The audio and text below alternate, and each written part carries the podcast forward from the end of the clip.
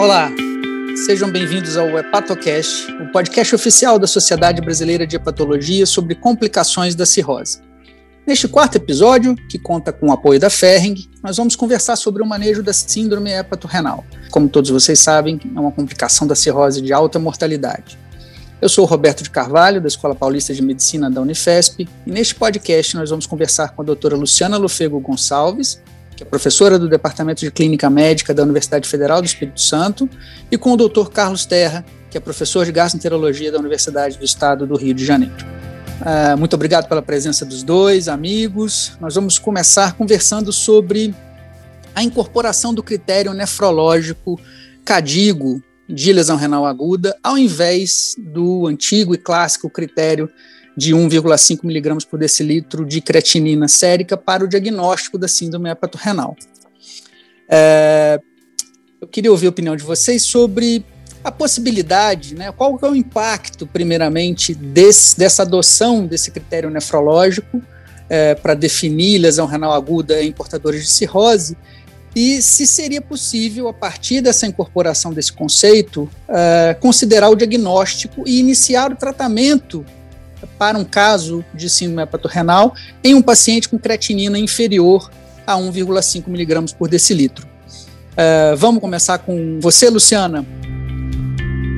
Então, é, até 2015, né, o diagnóstico da insuficiência renal aguda em pacientes com cirrose era estabelecido quando ocorria o um aumento de 50% dos valores basais de creatinina e se atingia o valor final de 1,5 miligramas por decilitro.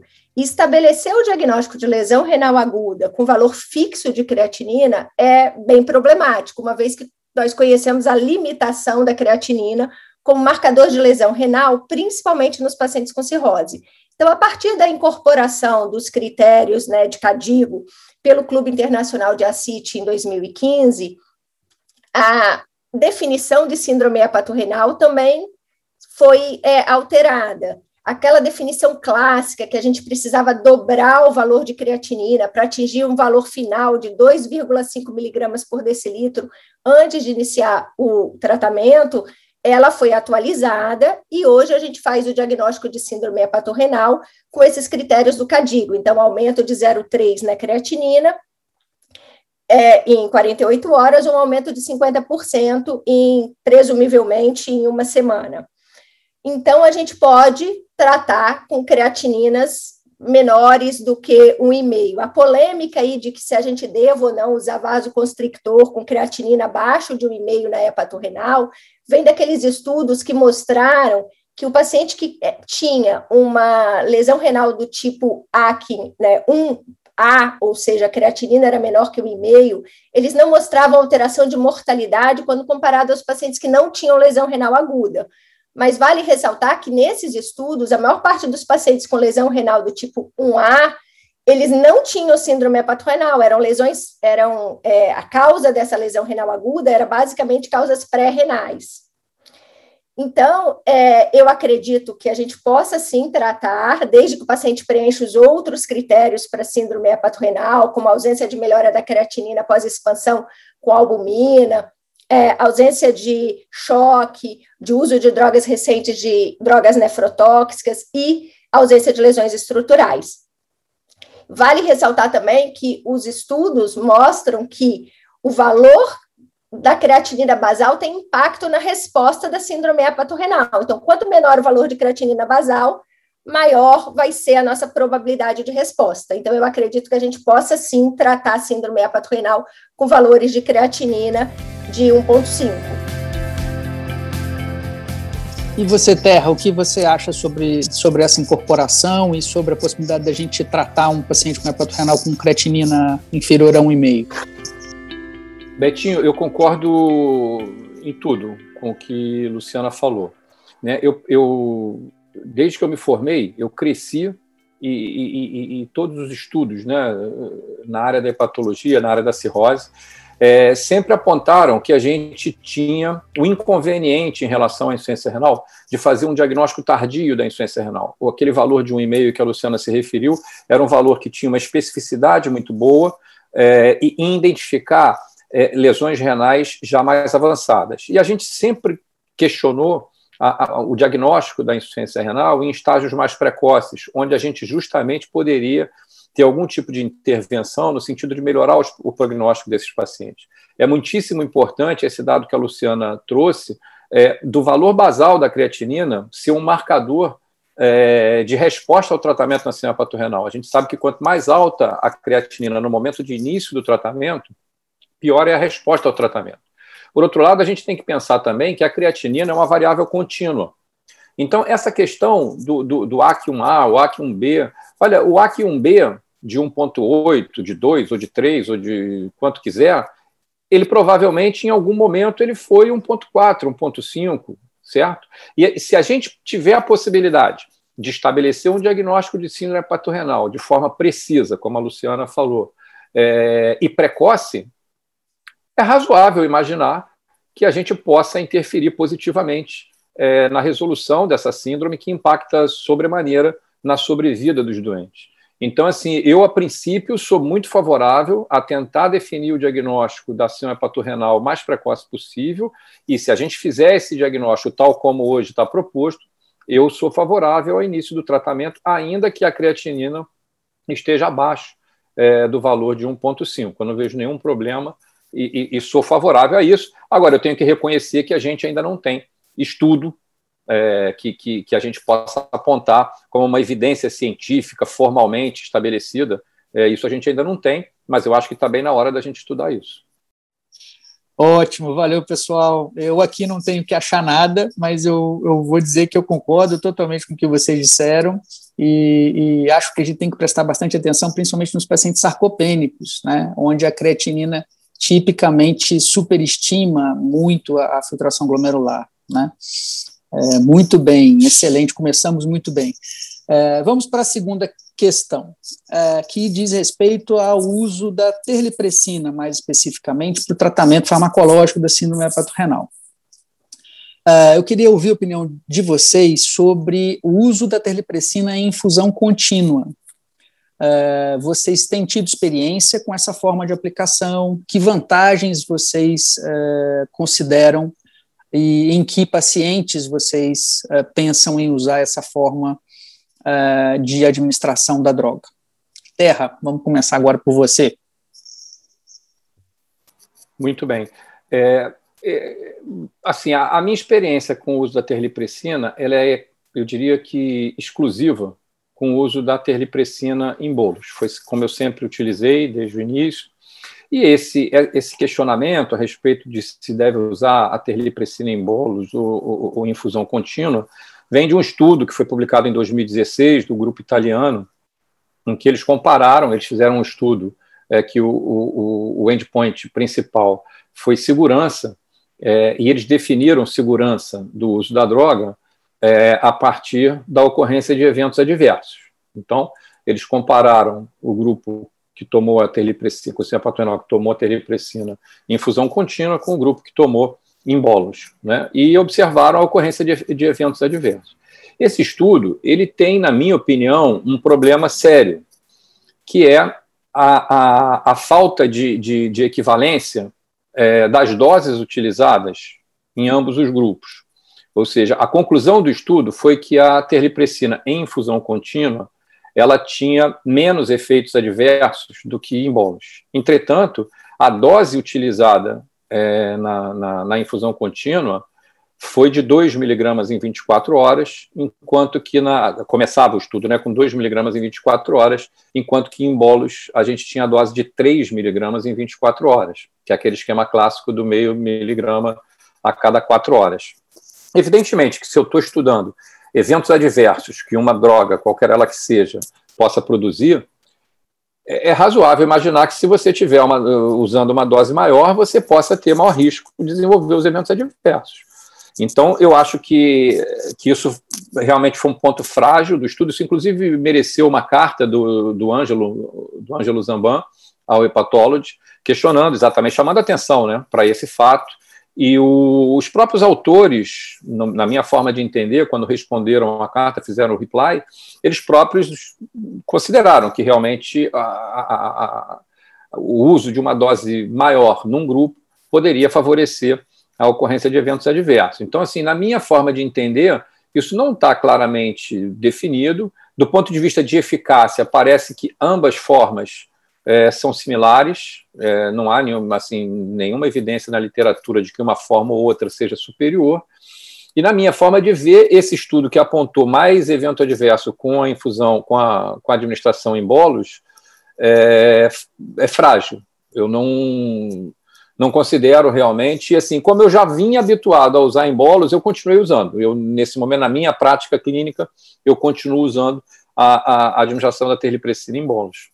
Eu concordo com Terra, eu também, na minha prática clínica, uso terlipressina em, em bolos, até porque a, a, eu conduzo os pacientes em enfermaria, é mais cômodo para a gente, na enfermaria, usar uma administração em bolos do que em infusão contínua.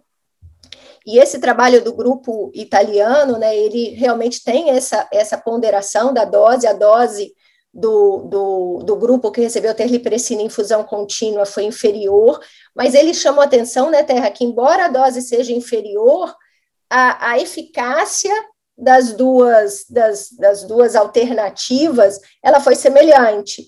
E eles consideram que seria, inclusive, uma vantagem você atingir efeitos semelhantes com uma dose menor.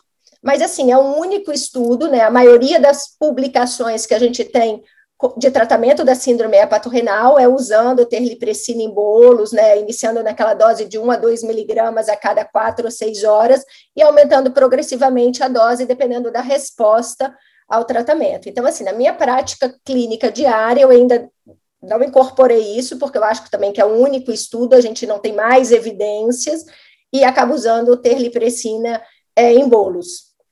Posso só fazer um, um, comentário a respeito disso, Luciana, que você falou? Sim. É verdade, os autores é, argumentam dessa maneira, é, mas assim, não foi dada a oportunidade de se, de se utilizar a menor dose com a, com a administração Sim. em bolos. Sim. Então ele conclui que é igual dessa maneira, mas assim, a, a minha pergunta é: se a gente tivesse utilizado a, a, a, administração em bolos na mesma dose da infusão contínua, será que não teria sido igual também? É, assim, isso eu acho que não dá para a gente responder. E a gente tem que partir de uma premissa que, é, que na minha forma de ver, é inquestionável, de que a gente não tem é, estudos de, de, farmacocinética e farmacodinâmica da, da terlipressina na patorrenal que permitam a gente ter assim, uma ideia clara de qual é a dose que a gente deve utilizar. Né? Essa dose, por exemplo, da terlipressina é de meio a cada quatro horas. Muitas vezes eu já comecei com um miligrama a cada quatro horas. É, isso, isso é muito variável. Então, assim, na minha opinião, eu, eu, eu, eu acho assim, não foi dada a, a mesma oportunidade para ambos os grupos de, de tratamento. Entendeu? Eu concordo plenamente, Terra. Muito bem, é, é verdade, eu também concordo com vocês. A gente precisa de validação externa, né? É, a gente precisa de mais estudos para poder checar se de fato a infusão contínua traz vantagens e que em que grupos eventualmente a gente poderia considerar. Né? Estamos só no, no início dessa história. E falando em terlipressina, a gente passa para a questão seguinte é, com relação à comparação com a noradrenalina. É, vocês consideram que essas duas drogas são realmente equivalentes no contexto da síndrome hepatorrenal? É, que vantagens e que desvantagens vocês veem é, sobre a utilização das duas drogas? Agora vamos começar com você, Luciano. Então, são três tipos de vasoconstrictores que estão disponíveis para tratamento da hepatorrenal. A terlipressina, que é um análogo da vasopressina, a noradrenalina, que é um agonista adrenérgico, e a combinação de octreotide com midodrina. A associação de octreotide com midodrina, ela se mostrou menos eficaz que a terlipressina na terapia da síndrome hepatorrenal. A terlipressina foi a droga mais utilizada em todos os estudos e grandes estudos randomizados, né, com a inclusão de grande número de pacientes, mostraram a eficácia da terlipressina associada à albumina na reversão da, da síndrome hepatorrenal. E revisões sistemáticas mostraram a, a, o benefício da terlipressina também na redução da mortalidade desses pacientes. Então, a terlipressina ela é a droga de, de escolha para o tratamento da síndrome hepatorrenal, de acordo com os consensos internacionais.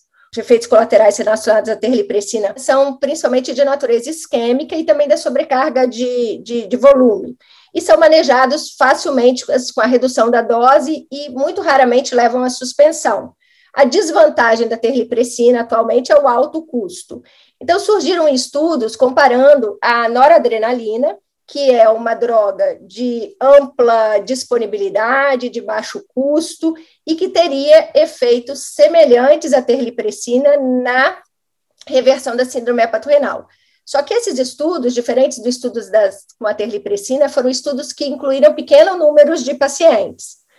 E é, nós temos um estudo aqui do brasileiro também, do Ângelo Zambon, que mostrou que quando a gente fala em custo, o custo individual da noradrenalina ela é menor do que o da terlipressina, só que ela traz um custo agregado maior, porque esse paciente, para ser tratado com síndrome hepatorrenal e com é, noradrenalina, ele precisa estar em ambiente de unidade de terapia intensiva, e isso adiciona custo ao custo da droga. Então, na minha realidade atual, que a gente trata síndrome hepatorrenal na enfermaria, a terlipressina tem a vantagem de ser uma droga eficaz, mais segura e que possa ser administrada em ambiente de enfermaria. Além disso, tem um trabalho recente que mostrou que quando você compara a e adrenalina em pacientes com ACLF, a terlipressina foi superior em termos de reversão da síndrome hepatorrenal do que a noradrenalina. Então, nesses pacientes, teria que se usar terlipressina. Vamos ver o que, que o doutor Terra pensa sobre isso. A minha, a minha ideia a respeito dos dois vasoconstrutores, né, a terlipressina e a noradrenalina, que são efetivamente os mais utilizados e que, que mostraram maior eficácia quando comparados com, com amidodrina e octreotide, é, a minha ideia é de que eles são muito similares em relação à eficácia. A vantagem da, da terlipressina é de que ela foi muito mais estudada no contexto da síndrome renal do que a noradrenalina. Os estudos com noradrenalina, via de regra, é, mostram uma eficácia similar, mas tem o ponto frágil de que os ensaios, ou, ou foram estudos é, pilotos, ou foram ensaios pequenos, que não eram, não eram cegos, enfim, comprometendo um pouco, é, assim, do ponto de vista metodológico, né, do ponto de vista da qualidade da evidência. Mas é, a, as evidências que a gente tem disponíveis hoje em dia sugerem que, em termos de eficácia, os tratamentos sejam bastante parecidos e que a gente poderia usar indistintamente a terlipressina na noradrenalina. É, o, o, o Ângelo Zamban de Matos fez esse estudo que Luciana comentou, foi a tese de doutorado dele, que eu tive até a oportunidade de, de julgar lá em Porto Alegre. É um estudo muito interessante, porque a gente sempre acreditou, né, sempre, quando a gente faz a análise de custo é, da terlipressina com a noradrenalina, inicialmente a gente tem a impressão de que a terlipressina é um tratamento mais caro, né, porque se a gente for comparar o preço de uma droga, o preço da outra droga, a terlipressina realmente é mais cara que a noradrenalina. Mas por conta disso que Luciana chamou a atenção, da necessidade é, teórica de que a noradrenalina seja feita como a via central em ambiente de terapia intensiva, se a gente agregar, então, os custos indiretos do uso da noradrenalina, de ter que ter um leito de terapia intensiva, etc., o custo se multiplicaria. E nessa análise de, de, de, de avaliação econômica que o Ângelo fez, é, a terlipressina saiu mais em conta no final do estudo do que a noradrenalina. Na nossa realidade, pelo menos na minha realidade, nos hospitais que eu trabalho, a noradrenalina é utilizada na enfermaria, porque simplesmente não tem vaga no CTI.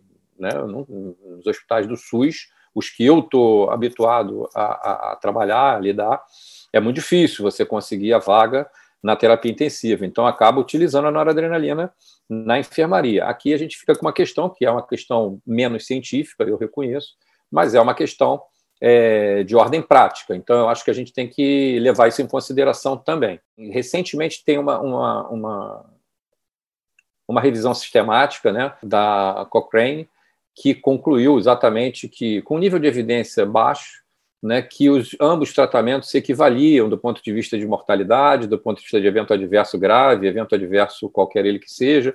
Então, assim, eu acho que realmente é muito parecido. Sobre esse estudo da, que Luciana citou por último, que eu acho que é o mais recente que tem, é, comparando as duas formas de tratar, é, que, se não me engano, está publicado no Hepatology do ano passado.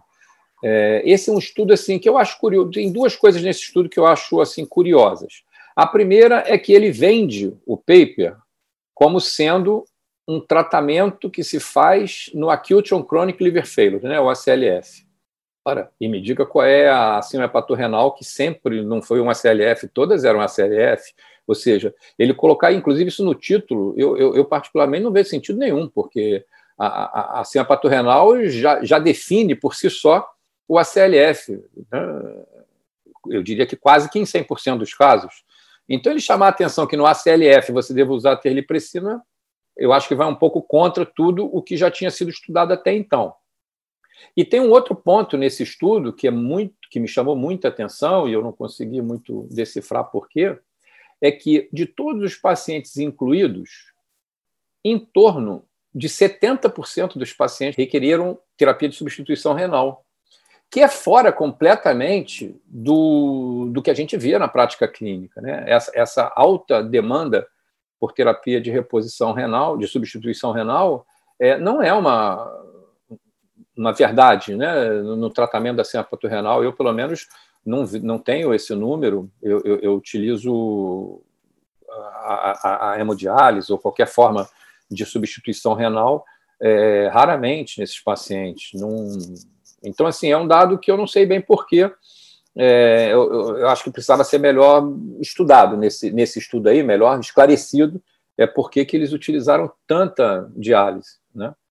Então, esse é um estudo, assim, um ponto um pouco fora da curva, porque todos os estudos até então, inclusive as revisões sistemáticas e tal, davam a entender de que a terlipressina e a noradrenalina eram similares em relação à eficácia.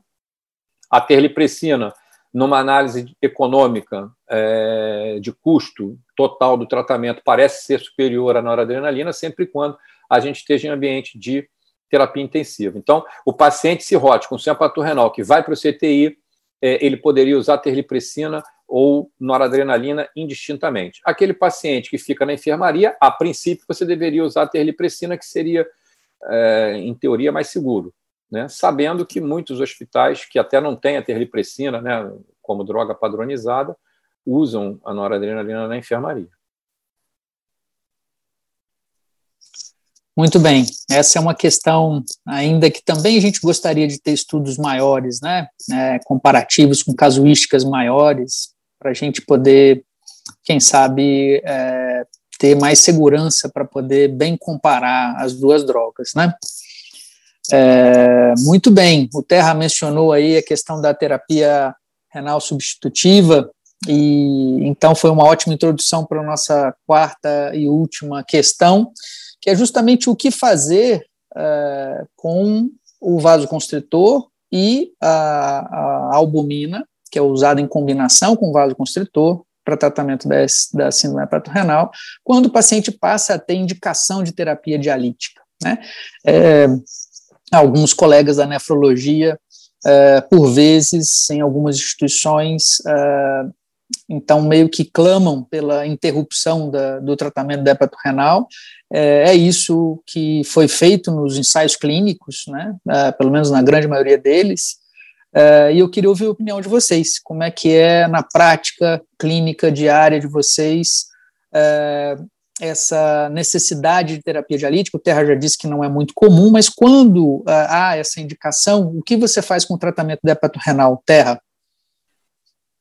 Olha, Betinho, acho uma boa pergunta é, essa da, da, da, substituição, da terapia de substituição renal, porque realmente não é infrequente quando nós somos chamados né, para dar uma opinião em algum paciente que esteja no CTI, que a nefro já passou e já viu, não é infrequente que a indicação da diálise já tenha sido feita. É, entretanto, eu, eu considero que a diálise não é uma forma de tratamento adequada para a síndrome hepatorenal. Ao contrário, eu acho que ela pode, inclusive, ter efeito deletério nesses pacientes, haja vista que a fisiopatogenia da síndrome hepatorenal envolve toda uma questão de transtorno circulatório e tal, que não cabe a gente discutir aqui agora, não há tempo para isso, mas a fisiopatogenia da síndrome hepatorenal passa por um transtorno circulatório muito avançado e que possivelmente é, a terapia de substituição renal, com todas as alterações volêmicas que ela pode eventualmente causar, talvez pudesse inclusive causar dano ao paciente mais do que benefício. Por outro lado, algumas vezes os pacientes com síndrome hepatorrenal é, não respondem ao tratamento vasoconstritor. aqui há uma, uma polêmica, e na verdade não, eu não teria uma posição assim é, definitiva, não saberia responder a, essa, a esse questionamento, a essa polêmica, é, mas fica aquela dúvida, né? O paciente que não responde ao tratamento da senha renal é porque ele não responde realmente, a gente precisa melhorar o tratamento da senha renal, ou será porque aqui agora nós já estamos diante de um caso que já não é mais de senha renal e talvez a gente já tenha um paciente que tenha evoluído na, na isquemia renal e que talvez a gente tenha um paciente com necrose tubular aguda e que aí sim a terapia de substituição renal poderia estar muito bem indicada.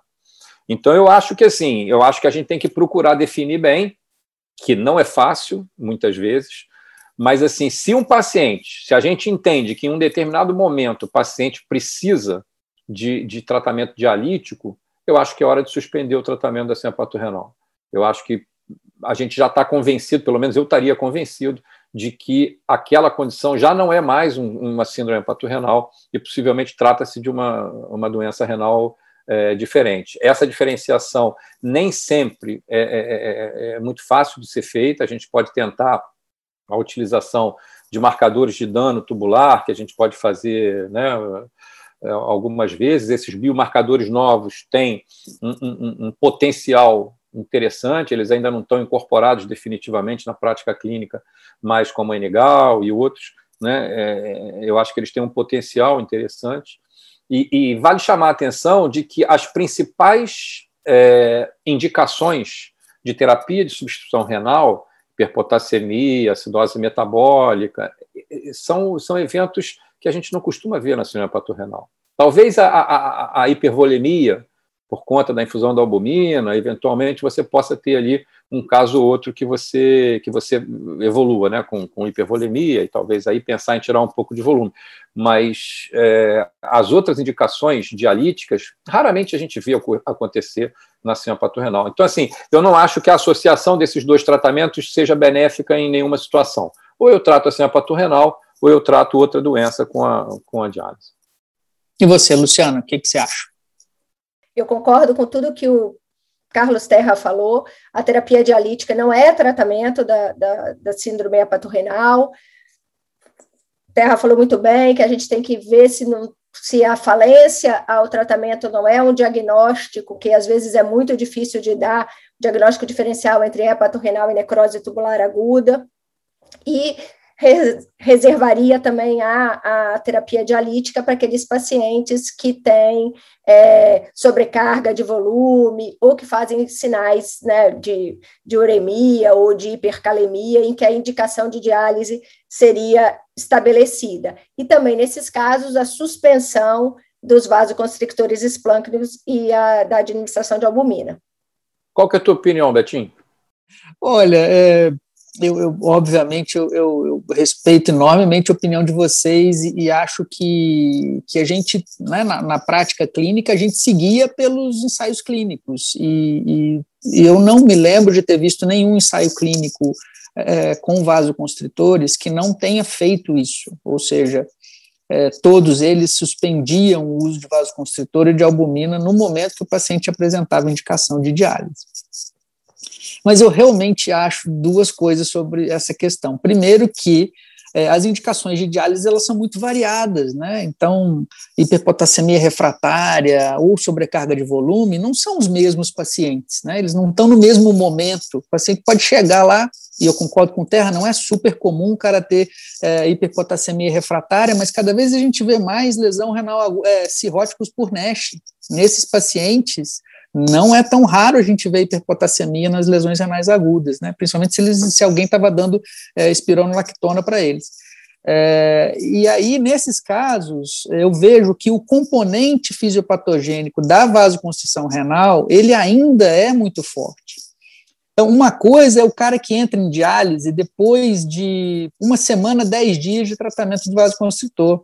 Outra coisa é o cara que entra em diálise em 48, 72 horas por alguma outra complicação dessas. É, então, eu acho que quando você tem um caso de hepatorrenal que você está tratando com vasoconstritor e albumina, e você julga que o componente de vasoconstrição renal ainda seja relevante, eu não vejo assim nenhum problema em continuar com o tratamento da hepatorenal. Quando a terapia dialítica é uma terapia de suporte da, da, da lesão renal aguda. Agora, já passados vários dias, o cara está lá tratando uma lesão renal há quase duas semanas e evolui com perda persistente da função renal, com necessidade de diálise, muitas vezes até por sobrecarga volêmica, esse paciente, a chance de CNTA é muito alta. Aí, nestes casos, e principalmente quando a indicação de diálise é hipervolemia, aí nem tem como você deixar albumina, né? Não tem como fazer albumina num cara que está dialisando porque está tá de tanque cheio. Então, eu acho que eu, nem 8 nem 80. Dependendo do caso, eu, eu considero continuar com a terapia da hepatorenal. Mas, é, em, em, em síntese, eu não discordo assim de vocês, não. Bem, excelente discussão. É, o papo está muito bom, mas infelizmente é, a gente está chegando ao final desse podcast.